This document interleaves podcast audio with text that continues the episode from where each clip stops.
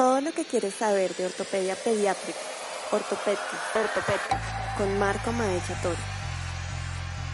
Y continuamos con nuestro nuevo episodio. Seguiremos charlando con el doctor Gabriel Ochoa del Portillo sobre diferentes temas de la actividad deportiva en los niños. Y es que cada vez son más los pacientes pediátricos que realizan actividad deportiva organizada.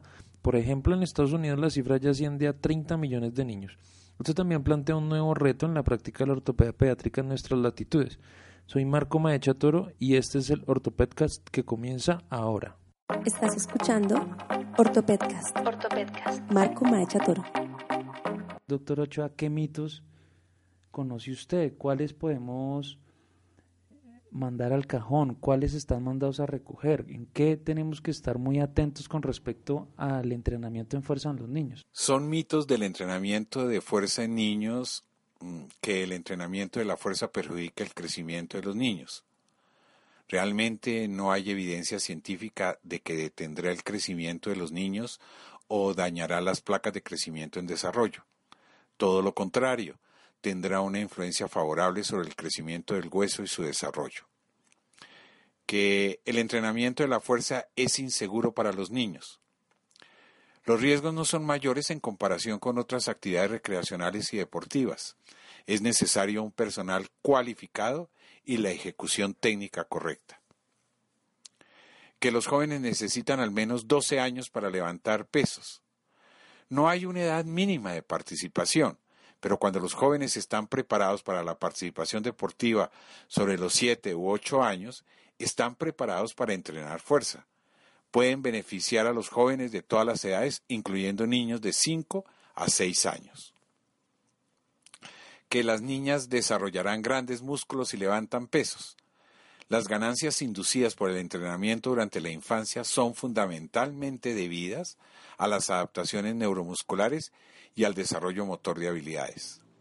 Finalmente, que el entrenamiento de la fuerza es solo para jóvenes deportistas. Este entrenamiento ofrece salud y mejora el acondicionamiento físico, llamado fitness, para todos los niños y adolescentes.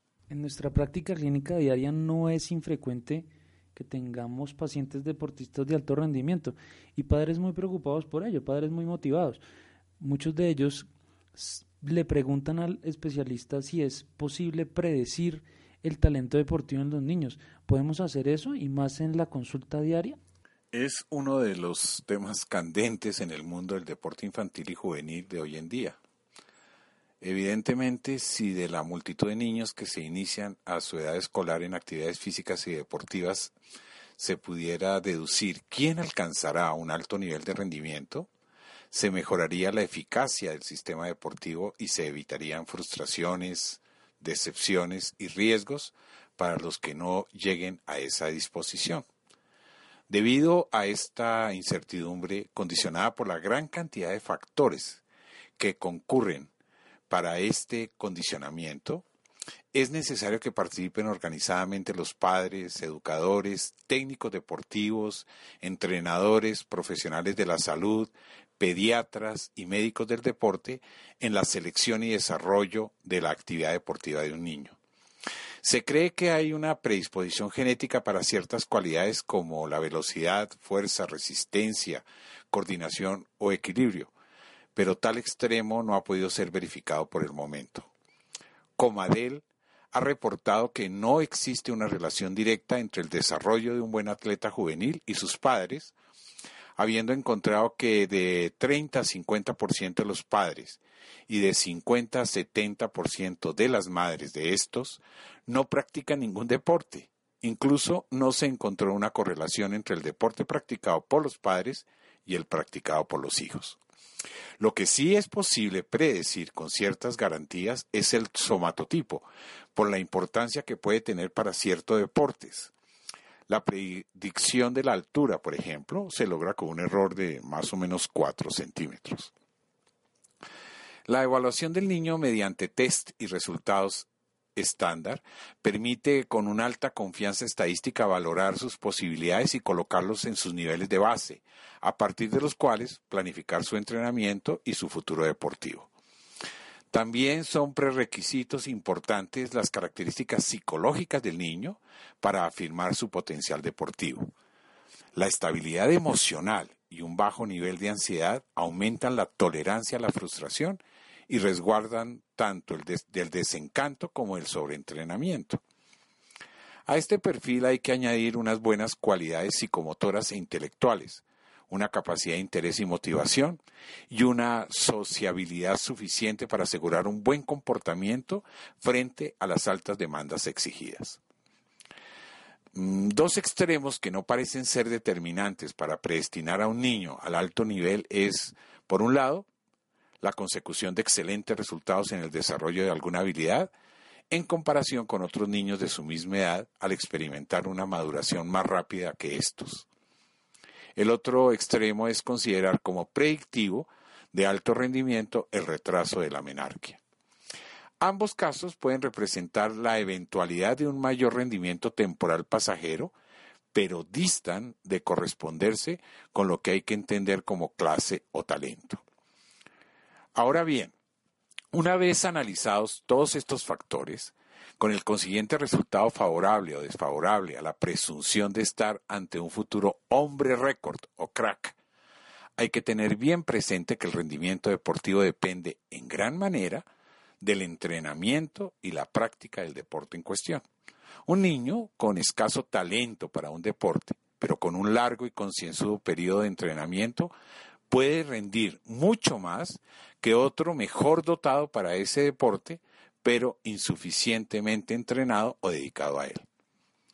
El otro punto, también muy importante, es que toda esa buena predisposición para el deporte pasa a un segundo término obligatoriamente ante alteraciones o estados de salud que desaconsejen o incluso contraindiquen la práctica de dicho deporte. Para ello hay que contar con la íntima colaboración del médico. Estos niños deportistas de alto rendimiento son cada vez más y cada vez más asisten a nuestra consulta de ortopedia pediátrica y consultan por dolores, consultan por lesiones que muy probablemente son producidas por su actividad deportiva. Hablemos un poquito, doctor Ochoa, de las condiciones que predisponen a esas lesiones y cómo podemos estar alerta a este respecto.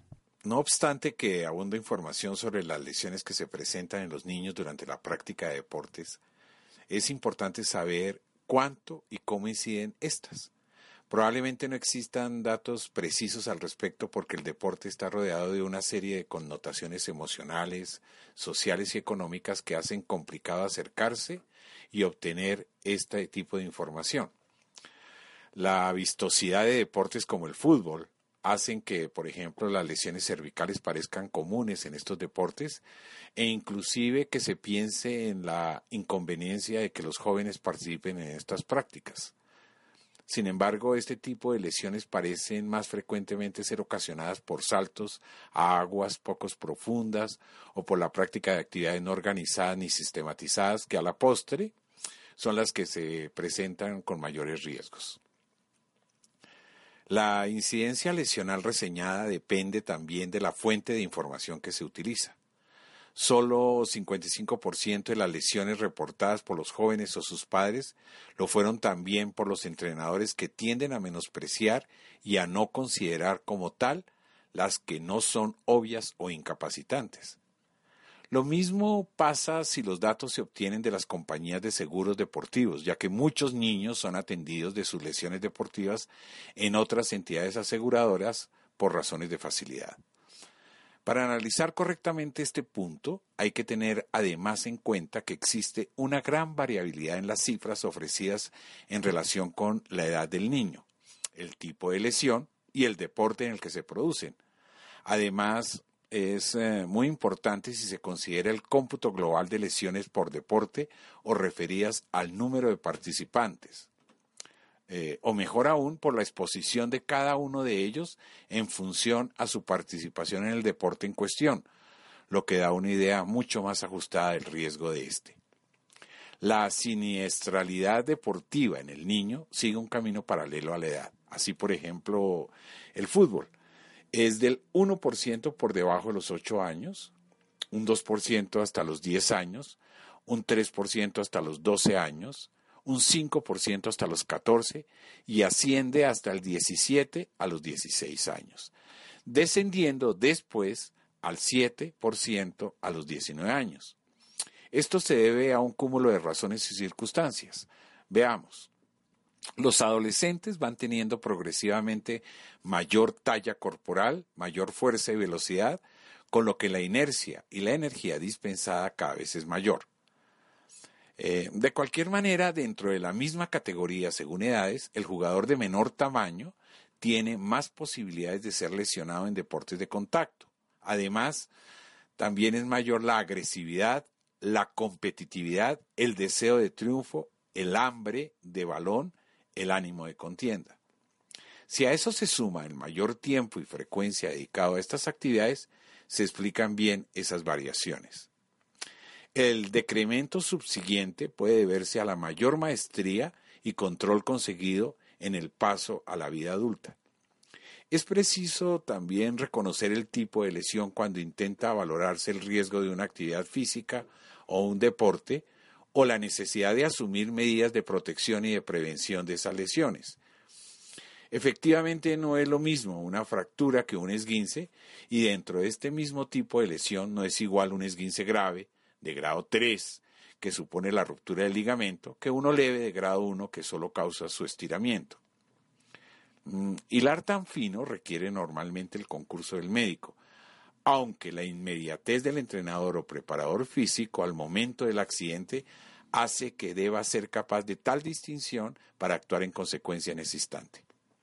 Es evidente que la mayor parte de las lesiones sufridas, sobre todo en la actividad física o deporte escolar o recreativo no organizado, son de pequeña o moderada entidad.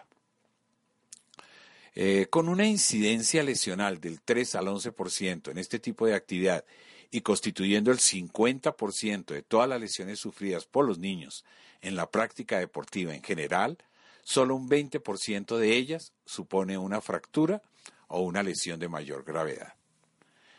En cuanto a las lesiones deportivas específicas en el niño, Mm, una de las características propias del niño es el de tener en los huesos cartílagos de crecimiento susceptibles de alterarse por macro o microtraumatismos, ya que son puntos de menor resistencia. Con el crecimiento de los huesos aumenta la distancia entre, de entre las inserciones musculares y con ello la tensión, lo cual disminuye la flexibilidad y al ser mayor su capacidad anaeróbica puede tener periodos más largos de juego. La intencionalidad competitiva es más alta y también la intensidad con la que realiza sus movimientos, por lo que también hay el riesgo de lesionarse y se pueden identificar lesiones específicas como los deslizamientos epifisarios y los arrancamientos o avulsiones de las apófisis, casi siempre secundarios a un traumatismo violento y extemporáneo, así como las epifisitis y apofisitis causadas por microtraumatismos repetidos. En el deporte la lesión por sobreuso o sobrecarga es la más común.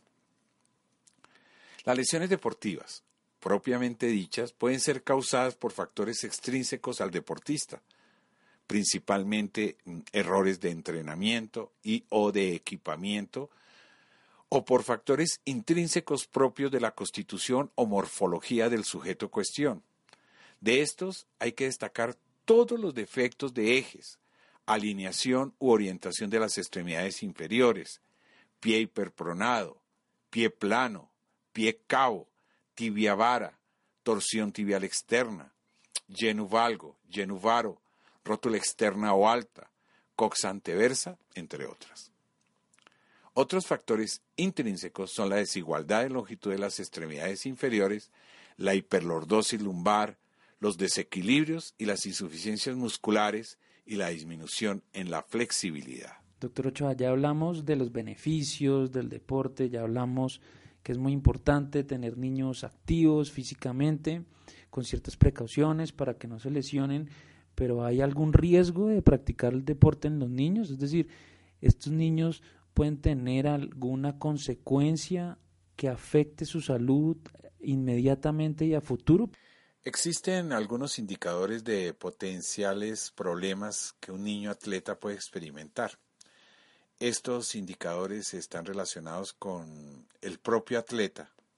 Algunos de ellos son falta de recuperación de una lesión como se esperaba, lesiones recurrentes, retiro repentino de los deportes, incumplimiento del tratamiento médico o de las recomendaciones, uso de sustancias que mejoran el rendimiento, enfoque indebido en el control de peso, comportamientos patológicos de control de peso, búsqueda de emociones en deportes de alto riesgo, expectativas personales poco realistas de recompensas por participación deportiva, deterioro en el rendimiento, comportamiento agresivo y violento dentro y fuera del campo, aumento del conflicto interpersonal con compañeros de equipo entrenadores, enfoque en el atletismo a expensas de otras actividades, signo de trastorno de estrés postraumático luego de una lesión grave, signo de trastorno de adaptación, depresión, ansiedad, síntomas psicosomáticos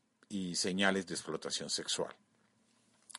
También en relación con los padres se puede mencionar sobre participación de los padres o falta de participación, comportamiento de los padres fuera de control, gritos, peleas con el entrenador u otros padres, competencia entre los padres con respecto a su hijo, visión de los padres del deporte como un medio para un fin, recompensas como becas, acoso al niño o adolescente por su participación deportiva, repetidos recordatorios de los padres al atleta sobre el tiempo, el dinero y el compromiso emocional, e ignorar lesiones, empujar al atleta a continuar participando a pesar de la lesión.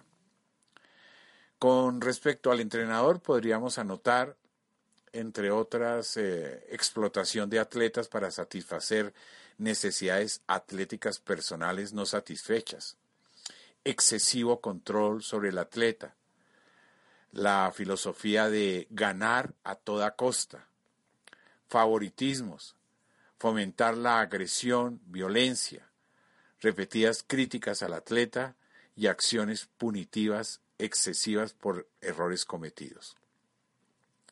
Y en relación con la organización deportiva, cabe mencionar el enfoque en algunos atletas talentosos con procesos de exclusión, es decir, acciones discriminatorias, y la filosofía de ganar a toda costa o a cualquier costo. Doctor Ochoa, ha sido una charla apasionante, un tema muy, muy importante que consideramos crucial para iniciar con nuestro ortopedcast.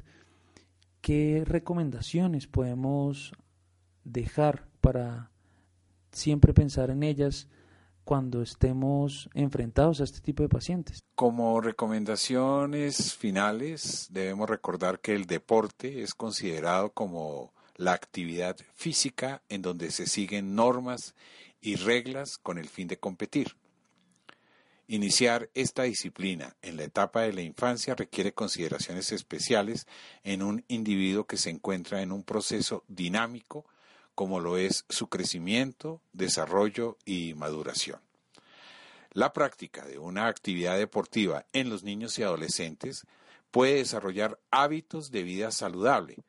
De esta forma se previenen a largo plazo consecuencias del sedentarismo, como la hipertensión, la obesidad y la enfermedad coronaria, entre otras. Doctor Ochoa, como decimos en el Ortopedcast, han sido minutos repletos de ortopedia pediátrica. Ha sido un auténtico placer tenerlo con nosotros en estos episodios inaugurales. Marco, muchísimas gracias por esta invitación. Realmente disfruté este momento al lado tuyo respondiendo algunas de tus sabias preguntas. Pero más que eso, un verdadero honor poder haber alternado contigo y que hayas sido tú quien me haya acompañado en esta locución que espero fortalezca el conocimiento de que nos, nos escuchan.